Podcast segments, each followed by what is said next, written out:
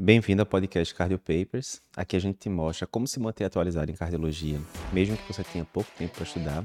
Eu sou Eduardo Lapa, editor-chefe do Cardio Papers, e o tema de hoje é bem interessante: como usar a regra dos 10 anos na medicina. É muito comum, demais, a gente receber mensagens ali pelo, pelo Instagram, pelas redes sociais, no sentido de Eduardo, já tenho 30 anos de idade, estou insatisfeito com o meu curso XYZ, Direito, Odonto, o que seja, e estou pensando em fazer medicina agora, mas será que já não é tarde demais para eu fazer medicina?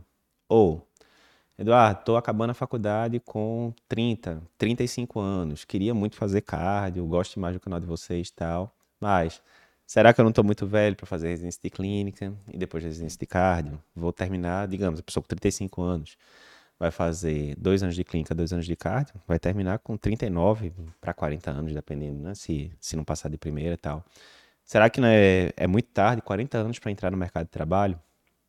Ou, mesma coisa, Eduardo, estou em dúvida se eu faço residência na minha cidade, mesmo aqui. Eu, por exemplo, sou de Recife, estou em dúvida se eu faço residência em, em Recife, já conheço o pessoal todo aqui, tem bons serviços. Ou se eu vou para o serviço dos meus sonhos lá em São Paulo, fazer cardiologia no INCOL, por exemplo, etc. Será que faz tanta diferença assim e tal?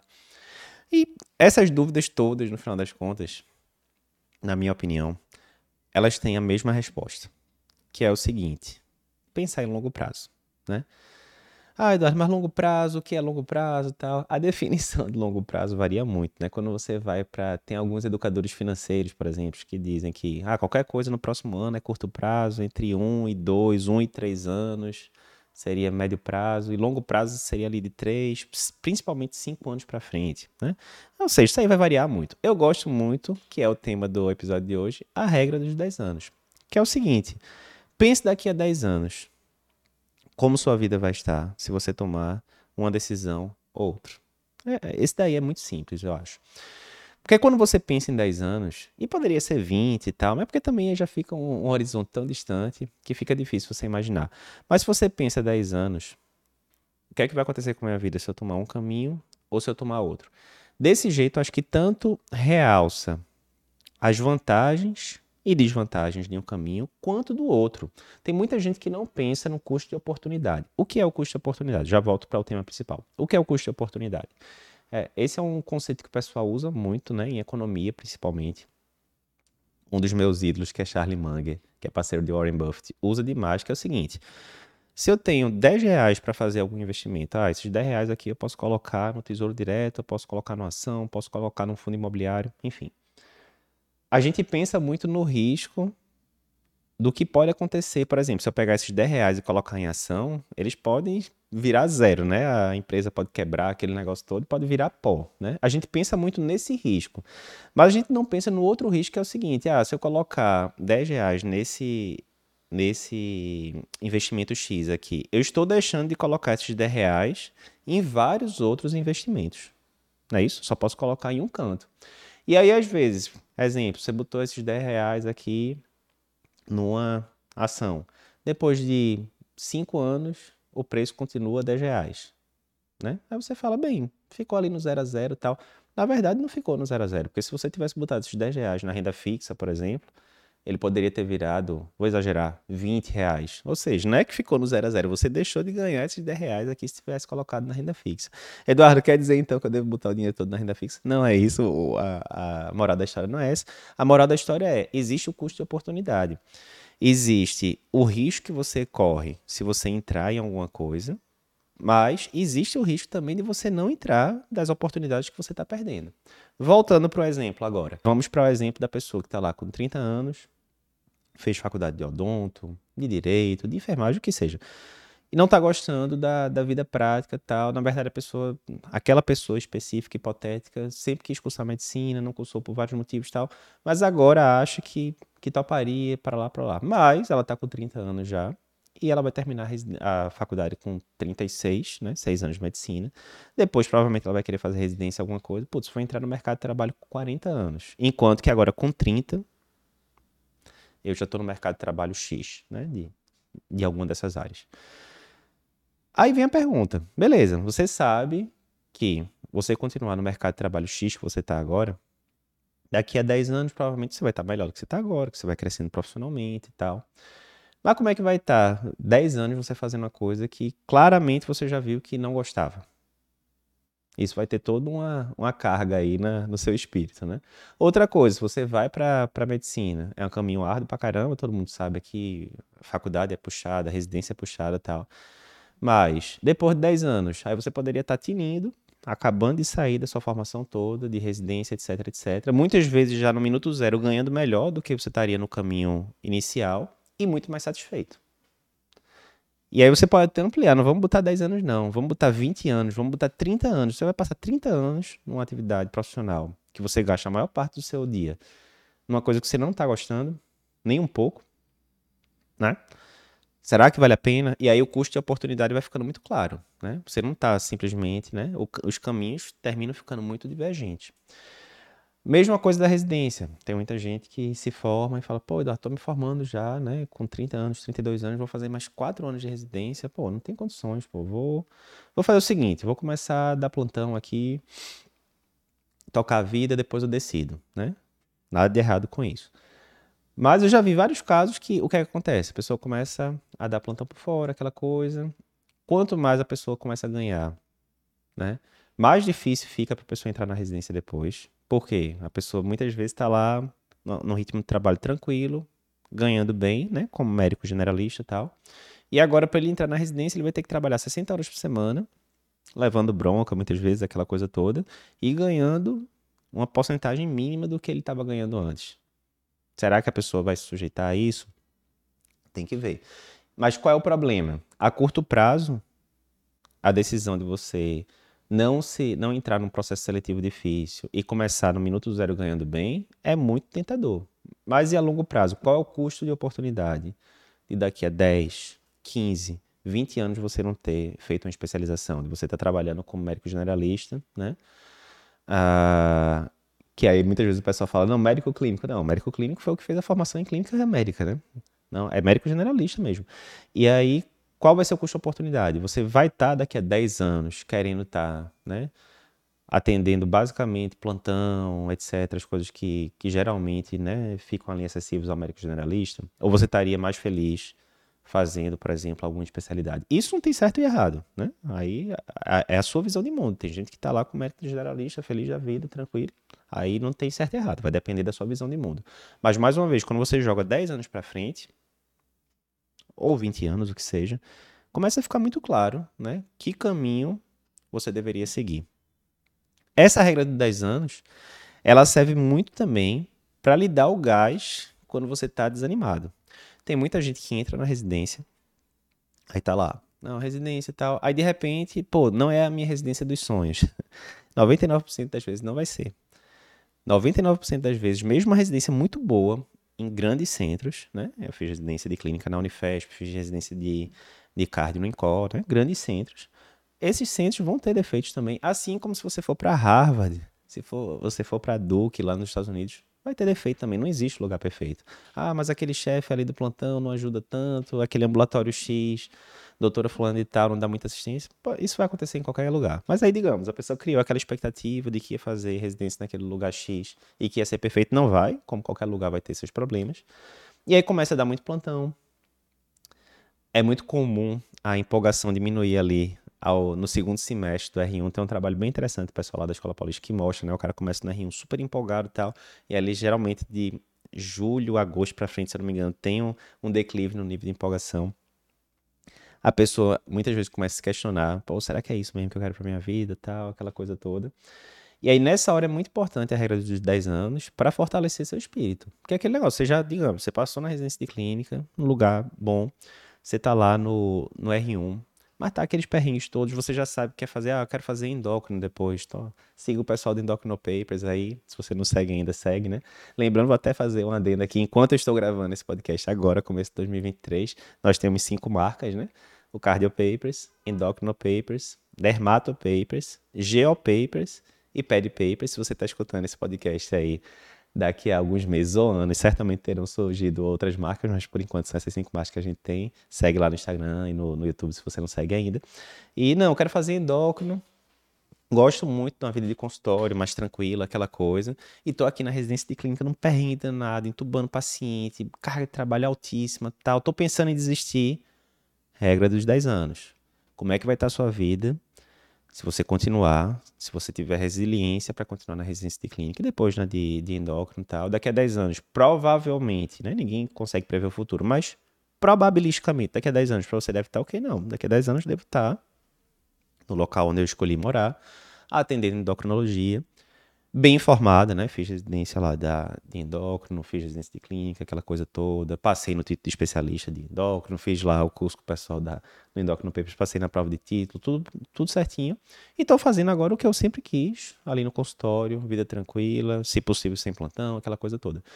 E como é que vai estar o cenário se você, ah, vou fazer o seguinte, vou vou largar essa residência de clínica, vou começar a dar plantão, etc. Depois eu vejo e no futuro eu penso aí em endócrino e tal. O que é mais provável? Pode dar certo? Pode dar certo, né? Depois você faz lá uma formação em endócrino, passa na prova de título, tá? pode dar certo. Mas o que é mais provável? Mais provável é que você vá entrando no piloto automático, começa a ganhar dinheiro por fora, aquela mesma coisa. E aí você vai se submeter a fazer o processo de novo de residência, aquela coisa, né? Difícil. Não é impossível, de jeito nenhum, mas difícil. Antes de continuar aqui com o podcast, só um lembrete. Não sei se você sabe, mas aqui no Cardio Papers a gente tem vários cursos que podem ajudar na sua formação. Mais de 35 mil alunos já passaram por alguns dos nossos cursos Cardio Papers. Entre eles, a gente tem o curso, a formação em ECG Cardio Papers, que mais de 11 mil pessoas já fizeram e aprenderam a interpretar um ECG com rapidez e segurança em menos de 15 dias. A gente também tem o curso do TEC, preparatório para a prova de especialista de cardiologia.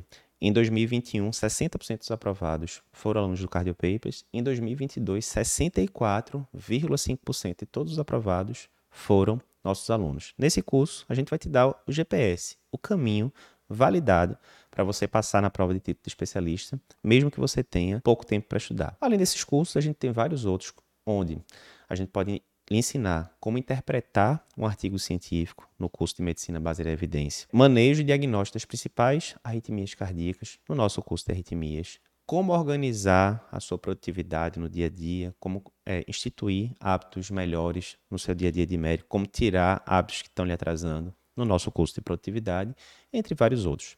Se você tem interesse em conhecer nossos cursos, clica no link que aparece aqui na descrição do vídeo no YouTube ou na descrição do episódio do podcast, na plataforma de podcast, a depender de onde você está é, assistindo esse conteúdo, e a nossa equipe vai te ajudar. Voltando agora para o episódio. Então, assim, a regra dos 10 anos, ela tanto serve para lhe dar clareza de que caminho seguir, quanto, uma vez escolhido o caminho, ela serve para lhe dar a persistência necessária. Tem uma citação que eu gosto muito, que é de um cara que é alterofilista, que é Greg. Agora estou esquecendo o sobrenome. É, é, o Tim Ferriss fala muito dessa citação, que é aquele negócio: escolhas fáceis, vida difícil. Escolhas difíceis, vida fácil. No sentido que é isso, né? Você está ali com duas escolhas exemplo hipotético. Uh, vou dar um exemplo agora de finanças. Eu posso juntei aqui um dinheiro X, eu posso usar esse dinheiro e viajar, comprar um bocado de coisa e tal. É uma escolha fácil agora, vai me dar prazer imediato, mas no futuro a vida vai ficar difícil, porque eu vou estar sem reserva financeira nenhuma, etc, etc. Ou eu posso fazer o contrário, posso deixar aqui acumulando, investir esse dinheiro, essa coisa toda. Escolha difícil, né? Eu estou assumindo agora o, o ônus da coisa no presente, mas no futuro, vida é fácil. Você vai estar lá recebendo dividendo de fundo imobiliário, o que é que seja, né? Então, essa questão de 10 anos, eu acho que ela lhe dá essa visão de longo prazo e lhe dá mais resiliência de você continuar em frente. Isso vai servir para qualquer coisa na vida, pessoal. Uma, uma das filosofias que a gente tem aqui no Cardio Papers é o seguinte: basicamente, né, é uma generalização, como toda generalização tem suas exceções. Tudo que vale a pena de fato na vida né, na nossa opinião, tem três critérios aqui. Primeiro, o dinheiro não pode comprar. Segundo, exige hard work. E terceiro, exige longo prazo. Pensa aí na sua vida aí, as coisas que mais valeram a pena. Ah, você passar no vestibular de medicina. Exige longo prazo, você não vai estudar ali dois, três meses vai passar no vestibular de medicina. Você tem que estudar ali alguns anos, né? É, mesmo que você passe de primeiro, você estava estudando muito tempo antes. Exige um hard work do cão e dinheiro não pode comprar né? Não pode. Você, você querer passar naquela instituição X, que você sempre quis, que é super concorrida tal, o dinheiro não vai resolver. Uh, relacionamentos não pode ser comprados, exige hard work, exige longo prazo. Uma boa formação médica, você fazer a faculdade bem feita, a, a formação depois de, é, de especialidade bem feita, não pode ser comprado, exige hard work, longo prazo, e assim por diante. Né? Então, muitas vezes, quando você está lá no processo, ah, vamos pegar um exemplo simples, que a gente vive falando para os pacientes e muitas vezes o próprio médico não segue. Exercício físico. Aí você está lá desempolgado, putz, é, ir para academia, chato pra caramba, dia a dia corrido, ah, vou deixar para depois, né? Aquelas resoluções de ano novo que se acabam no instante, vou deixar para depois. Beleza. Pense em 10 anos. Como é que vai estar tá a sua vida em 10 anos? Você largando a academia, ficando 10 anos sedentário e você continuando a fazer academia, mesmo que seja no feito melhor que perfeito. Ah, eu queria fazer 5 vezes por semana, não estou conseguindo, vou ir 3, 4. Em 10 anos, qual vai ser a diferença? E eu digo para você porque eu fui sedentário muito tempo, a, a, época da residência, da faculdade inteira, acho que foi uns 10, 15 anos de sedentarismo ali. E agora já tem alguns anos que eu estou atividade física. Né? Não tem comparação, você rende muito melhor, você dorme melhor, enfim, tudo funciona melhor na hora que tem atividade física, sem tirar né, todas as consequências que tem no longo prazo, que os estudos mostram aí, diminuição de meio mundo de doença, diminuição de mortalidade, melhor capacidade funcional quando a pessoa chegar na, é, quando foi idoso e, e, por aí vai, né? Então, é isso. Acho que essa regra dos 10 anos, ela serve muito bem para a medicina, porque a medicina é uma área que depende muito de decisões de longo prazo, né? A gente sabe que a formação médica, ela não acaba nunca, na verdade, né? Não acaba nunca. Enquanto você estiver atuando, você vai ter que estar tá se atualizando. Isso exige hard work, mas é necessário para você estar tá fazendo a medicina bem feita. É, então ela não acaba nunca. E você tem que jogar o jogo do longo prazo, de fato. Com residência, você pode dizer, não, Eduardo, mas é a mesma coisa, né?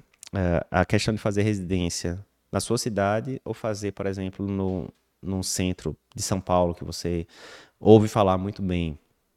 Tem caminho certo e errado? Não tem, porque as personalidades das pessoas são muito diferentes. Então, eu sempre falo o meu exemplo. O meu exemplo eu sempre quis fazer em relação à educação, né? tanto para mim quanto para as minhas filhas. Tal. Eu sempre quis, olha, o melhor que eu puder, eu quero claramente, eu tinha um drive muito grande para isso. E eu queria ir para o melhor lugar que, que eu tivesse acesso. Na época eu fui fazer residência de, de cardio, quando eu estava pensando já em fazer cardiologia, né? Na época isso aí era, tava, me formei no final de 2006. E aí eu estava pesquisando onde é que eu ia fazer residência de clínica e posterior de cardio.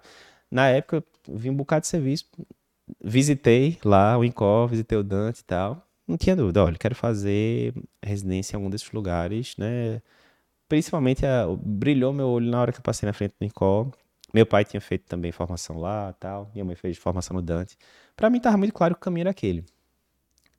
Para outras pessoas, né? Tem gente que, olha, eu quero ficar aqui mais tranquilo, já estou aqui, estou me formando agora, já estou noivo, já estou noiva, minha minha noiva, minha noiva, meu noivo vai ficar aqui na, na cidade X. Eu consigo passar uma residência boa aqui agora. Não acho que vai ser uma coisa tão crucial fazer a formação em São Paulo, pelo que eu tô vendo aqui e tá, vou ficar aqui na minha cidade. Tá errado, óbvio que não tá, né? Óbvio que não tá. Mas aí é aquela história do conhece-te a ti mesmo. Você tem que saber o seu perfil e você tem que saber daqui a 10 anos como é que vai ser a, a diferença. E eu conheci pessoas que ficaram ali o resto da vida uh, sempre com aquele complexo, né? De, putz, eu não passei naquele canto que eu queria. Ou, muitas vezes a pessoa até passou e não foi porque preferiu ficar na sua cidade, por exemplo. Deveria ter ido para o canto que eu queria para lá, lá, lá.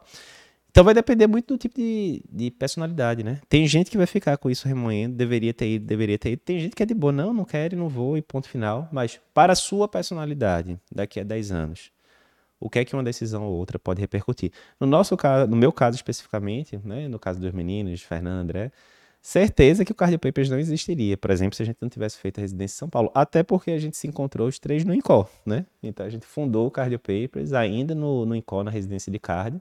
Então, podia até ser que eu tivesse criado algum outro projeto de, de ensino, etc. Mas o Cardio Papers, do jeito que vocês conhecem hoje, certamente não existiria se eu não tivesse feito residência no INCOL, por exemplo. Então tá aí um bom exemplo de 10 anos. Prova, certamente não teria cardio papers agora. E uma chance muito grande de eu estar só clinicando mesmo, ensinando ali na faculdade, né, para uma quantidade pequena de pessoas e tal. E quando a gente vai ver agora, né? Depois de 12 anos de Cardio Papers, enquanto estou gravando esse, esse vídeo, já foram mais de 35 mil alunos, né? Que fizeram cursos nossos, e, enfim, entre várias outras marcas. Então, resumindo, eu acho que o, o resumo da história, a regra dos 10 anos, pense em longo prazo. Isso vai ajudar você a tomar melhores decisões. Isso vai lhe dar força. Muitas vezes você sabe qual é o caminho que você gostaria, mas você não está querendo pagar o preço de ir por esse caminho, porque geralmente o, caminho melhor, entre aspas, ele termina sendo mais árduo, você sabe disso, geralmente. E muitas vezes essa regra dos 10 anos, você pensar no custo de oportunidade, no que você vai abrir mão ao longo de 10 anos e depois ao longo de 20, 30, é, se não seguir aquele caminho mais árduo, isso muitas vezes vai fortalecer seu espírito para que você consiga optar pelo caminho mais difícil, mas que vai lhe dar mais retorno pessoal. Né? Não estou nem falando de dinheiro obrigatoriamente, não. Estou falando de realização pessoal mesmo, a longo prazo. Então, fica aqui a dica da gente para você. Ah, antes de encerrar aqui, só a última citação que eu tinha esquecido de colocar, mas eu coloquei aqui na pauta para você não não para você refletir. É, um cara chamado Alex Hormozzi, é, é bem conhecido em marketing digital, tal. Ele fala o seguinte: nunca é tarde demais para começar alguma coisa que você planeja fazer o resto da vida. Essa citação é retada, porque entra nessa história, né? Ah, gostaria de fazer cardiologia, mas estou terminando a faculdade tarde, etc.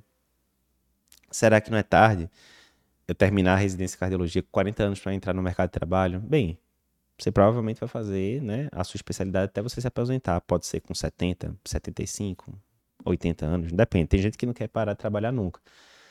Será que é uma coisa que você vai fazer aí pelas próximas décadas Será que não vale a pena você começar agora, mesmo que seja tarde, na sua opinião?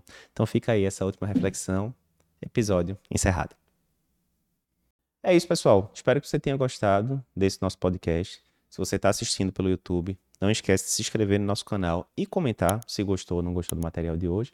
E se você está escutando pelo podcast, não esquece também de pegar o link e compartilhar com seus amigos. Lembrando que aqui no Cardio Papers a gente tem inúmeros cursos, cursos para preparar você para a prova de título de cardiologia, curso para lhe ensinar a interpretar um eletro com segurança e rapidez em até 15 dias, curso de como interpretar artigos científicos, como fazer uma avaliação pré-operatória com segurança, além de certificações como a nossa certificação de mapa. Se você quiser ficar por dentro, conhecer melhor os nossos cursos, clica no link que aparece aí embaixo, aqui na descrição do vídeo no YouTube, na descrição do podcast, na sua plataforma de podcast, e a nossa equipe vai te ajudar com isso.